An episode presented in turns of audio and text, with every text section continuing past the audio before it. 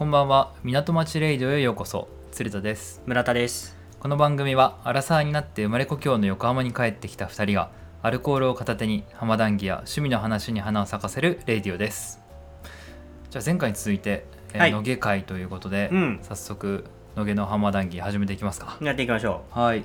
まずはあの野毛の歴史ってことで、ううん。あの野毛の名前の由来とかあとうん。江戸時代とか、あとあの、まあ、よ横浜の発展のきっかけになった開港した後ぐらいまでのことをうん今日話せばなと思っていますと。そうねやっぱりその、見つかった最古の情報とうん、あとなんかこう多分再三ここの浜談義で言ってる、うん大体横浜開港と結びついてる説そうねなんかそのそうそうそうそう。でここに野毛がどう絡むのかってなかなかね、うん。パッとあのまあ浅い資料って言っちゃうとあれだけど、うんサクッとこうググるとなかなか出てこなかったりとかした部分。をちょっと紐解いていきたいねうん。じゃあ早速、まあ、野毛の名前の由来なんだけどうん。江戸時代までは野毛浦と野毛は呼ばれてたみたいで。野毛裏うん、埼玉県の浦和の裏ね、で、まあ、結構しょぼいって言うと失礼だけど あんまり発展してないあの、漁村だったらしい、えっと、家の数はだいたい100個ぐらいうん。なんかまあ横浜村みたいな感じなのかな、規模感的には。みたいっていう、まあ、うん小さな漁村で、うん。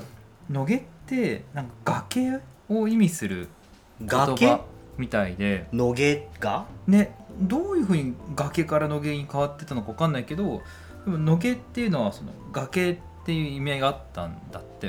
うーんそうなんだ。そう。これ初初耳よ。ね。なんかさ昔の日本のなんか東海道のうん。各所の絵とかあるじゃない？うん。で野毛の絵をまあ、見たんだけど本当になんか崖になってて、うん。だから野毛のエリアって切り立つ崖でうん。なんかもう白波がバシバシ 打ち寄せるような 場所だったと。えー、崖だったんだね。そうそう。今の桜木町あたりがそうん。の、なんて岩礁でうんもう岩がゴツゴツしててうん。荒波あ荒な荒波かどうか知らないけど波が 打ち寄せるだった あこれじゃあ野毛っていう町は、うん。今でこそなんて言うんだ？その内陸部というか、まあうんもちろんねその港未来のあのね海寄りのとこ、湾岸寄りのところは埋め立て地なのは知ってるけれども、うん。昔は本当に野毛が最前線というか、海海岸線がちょっと野毛、えっ、となんつったっけ野毛裏野毛浦。のところで、うん。その境目は崖になっていて波が押し寄せザバンとかなんか押し寄せていて、うん。でまさにその崖を意味するうん。野毛っていう言葉で、うん。その場所が呼ばれていたっていうことなのかな、これは。うんそうそうそう。そうみたいそうみたい。へえ。湾にだから面してたんだよね野毛は、まあ、だからそういう意味で桜木町とかとは違って昔からその土地とし土地っていうか地盤としてあったというか。うん。埋め立て地ではなく、うん。本当に地面はずっと、うんこの、まあ江戸よりも前からってことだよね。そうそう昔から。うん。なんか確かにその野毛って地名だとうん。他には二子玉川とかの近くに二子玉。うん。あの上野毛とかっていう駅があったりしてて。ええほそこも同じ感じで野毛で,、うん。で上野毛とか下野毛とかってそういう地名はあって、でやっぱりそこの由来は崖からう。あ来てるみたいなんだよね。そうなんだ。じゃあ、うん、なんか日本、まあ各所っていうわけでもないけど何箇所かうんこの野毛っていう地名があって、これは全部崖に由来しているんだ。たからそんな風に呼ばれてたみたい。へえ、これ普通に興味深いね。ねそうそう、うん面白い。でまあ江戸時代以降の話にここからなるんだけど、うん。まあ、やっぱりあの野毛の発展もですね横浜の開港がすごいきっかけあでやっぱりそこはリンクしてるんだ。そう。うん。あの1859年に横浜開港したんだけど、うんうん、で開港する時にさその前も横浜の歴史の時に話したけど、うん、横浜ってもともとあの当時の主要の街道の東海道からちょっと離れた場所にあって、うん。で結構寂れた場所だったっていうんだけど、うん。開港にあたってその東海道のうん。発展してた場所だった神奈川宿宿宿場？宿場かな？うん。を横浜と、えー関内を結ぶ必要が出てきたのでうん。急ピッチで当時の野毛山うん。切り崩してうん。で横浜道っていうあの大きな道が開かれましたと。まあ道路と思ってていいんだよねこれはそうだねね。開港前日ぐらいまでギリギリで突貫工事で作ったらしいんだけど、横浜道はえー、山を切り崩して。うん、はいはいはい。で山を切り崩してでその中にその今の野毛坂とか野毛本通りとかうん。宮古橋ってなんだろう野毛から、えー、とかなりの方にうん。歩いていく途中にある橋なんだけど、うんんそういうのができてきたと。はいはいはいはいはい。横浜道ができる前まではうん。保土ヶ谷道ってほ保土ヶ谷って地名はうん。横浜にもあると思うんだけど、うん。でなんかすごい細々とみあのした道が通っていてうん。その野毛裏とか京急線の戸部駅ってあるけどあの当時昔はえ戸部村とかがうんあって、戸部村とか保土ヶ谷を結ぶための細い道だったんだけどそれをうん。横浜道という大きな道がドカンとうん。できましたと。であの港から来る人とか、うん。逆は逆にその江戸幕幕府の方からうん。港に来る人とか、いろんな要人がこうその道を歩くっていうふうになって、交通の要所になったっていうのがすごい発展のきっかけになっていたみたい。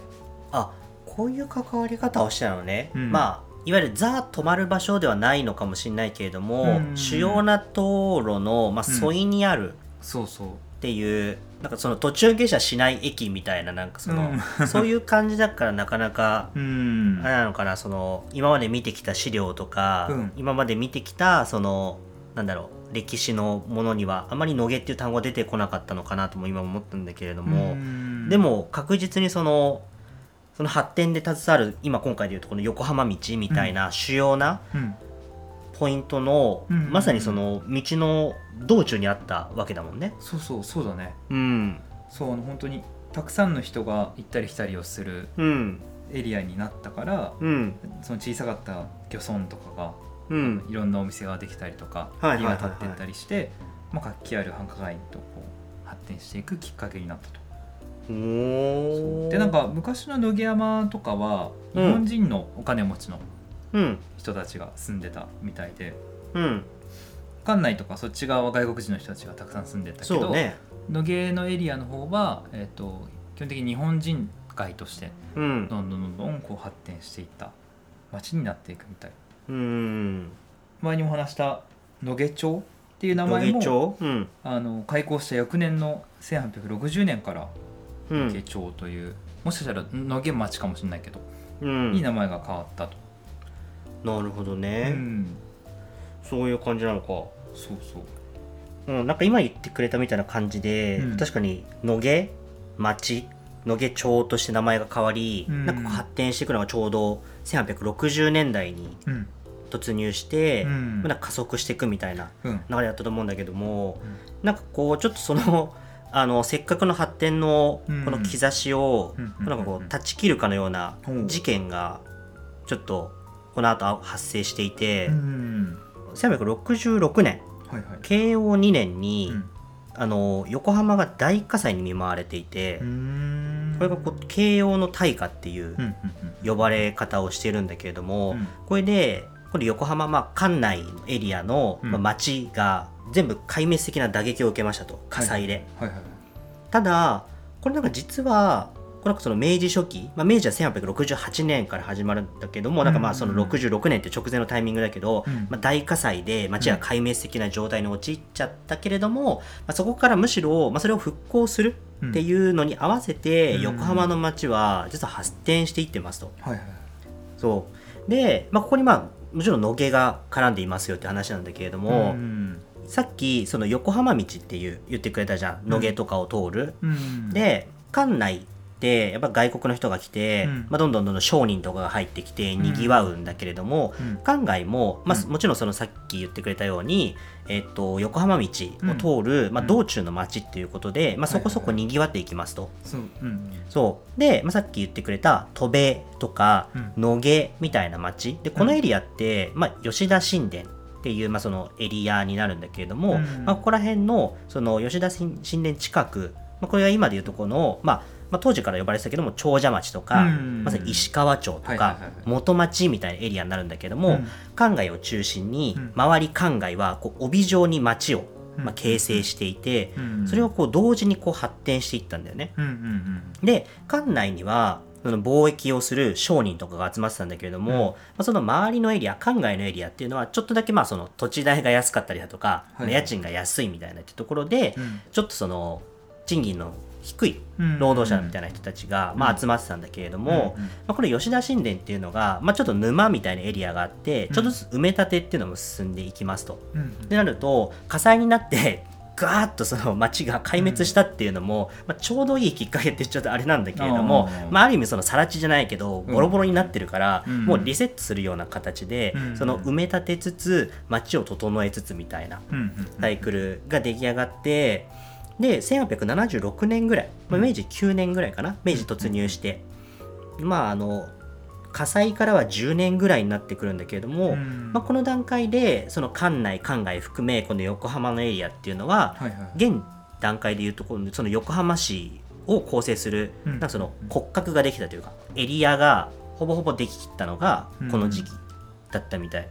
でなんかちょっと面白かったのが、うん、火災になりましたと、うん、で、まあ、復興していきますよっていうところで、まあ、一緒に発展をしていったわけだけども、うん、その発展の要素の一つに、遊郭の存在があったらしくて、吉田神殿その沼のエリアがあってもそこをこう埋め立てていきますよみたいになってたんだけども、埋め立てを、まあ、しますと、うん、そしたら埋め立て地の最前線に遊郭を持っていったんだって、でそうすると、まあ、遊郭人が集まるじゃん、うん、でそこの遊郭を主体にして周りのエリアが発展していきますと、うん、でまた埋め立て地の要はその前線がその前に上がっていくと、またそこの埋め立て地のあ新しく埋め立てたところに遊郭を移していって また周りがこう成長していく発展していくみたいな感じで遊郭ドリブンじゃないけど、ね、遊郭に引っ張られる形でどんどんどんどん街をこう成長させていったっていうのが、この当時その慶応の大化の後明治初期のこの横浜の発展の、まあ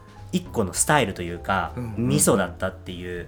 そういう発展の戦略なんだろうねまあ、人だって集まってきそうだもんね、うん、今にも通ずるっちゃ通ずるんだよね。その要は 人が集まる娯楽施設。まあ、娯楽施設で言っちゃっていいと思うんだけども、ね、人が集まるっていう施設なり、まあ、そういうその場所を作って、うん、それらそこのさ周りもさ付随してさ発展するじゃん。ご飯屋さんとかがさ近くにあってとかさ。っていうので周りもさちょっと経済圏ができてきて、うん、っていう感じでこう街が栄えてくると、うんなんかそのまた次のエリアの発展にこう移っていってっていう、うん、その明治初期のタイミングから横浜っていうのはそのまあ遊郭をにリードされる形でどんどんどんどんそう埋め立て遊郭移転発展、埋め立て遊郭移転発展っていうこのサイクルをどんどん回してきたんですよっていう。いや面白いわ、うん、これはねこの明治初期のその横浜の、うん、まあ、市街地形成って言ってるのかなその市街地のこの発展の特徴みたいで、うん、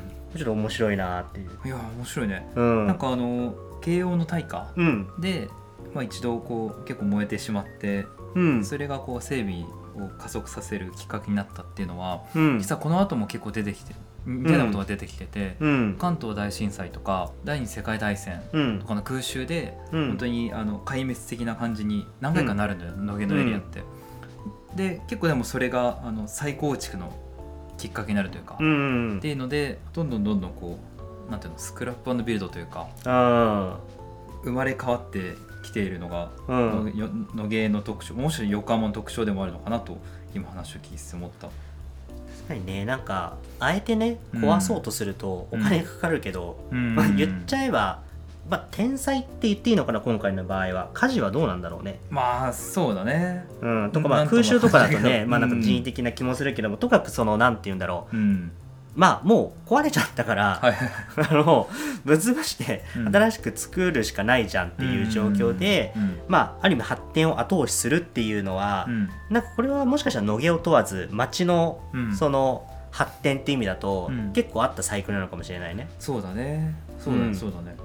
あとなんかちょっと面白いなと思ったのは、あの館内の方には貿易商人が集まってて、関外とかの方、まあ、今の長者町とかの方には、うん、まあ、賃金が安い労働者の職人さんとかっていう話ってさ、うん、なんか今でもさ、うん、別に職業関係ないと思うけど、うん、いわゆる館内側とか、海側の方がなんかお互い感じをするよね。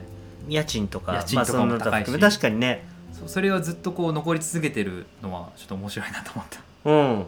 確かになんかそういう確かにわかる。なんて言うんだろう。うん、これはこれあれだけど、別に野毛がっていう話じゃないけど、その、うん、馬車道とか日本大通近辺とか,、なんか湾岸沿いの家と野毛の近くの家で、まあ野毛の方が安そうみたいな。そうだね。まあ間違いなく僕も長女町に住んでたから、うん、長女町とかも全然安いよね、うん、馬車道とかに比べると、うん、なんだろうこれはもう当時の名残が来てるのか、ね、あるのかね。まあでもきっとその後の発展とかにおける、うん、前話した寿町とかができたりとか、うん、ハロワがそこにあったからみたいな、っていうのも理由になってるんじゃないかなと思うけど、うん、昔の感じが今も残ってるのちょっと面白いそうねなんか北ナシュランじゃないけどね。なんかそのね。北ナシュラン、いわばその敷居の高いさ レストランがこうポンポンと並んでますよみたいなっていうのではなく、割とこのラフに入って、そのなんかこう一杯飲みつつちょっとつまみをみたいなっていうので立ち飲みとかでポンポンポンってなんかはしごできるようなお店がとかっていうなんかそういう雰囲気感はさ飲みながら感じるじゃん。そうだね。うん、うん、じゃあ今日はこんなとこで、うん、次回はあの明治から戦時中の乃木についてお話をしようと思います。そうね。明治から戦時中にかけての野毛がどういう文化とかね、なんかそのまあそういう発展をしてったんだっていう話ができると良いかなと思ってます、はい、ということでまた次回の港町レイドでお会いしましょう。さよなら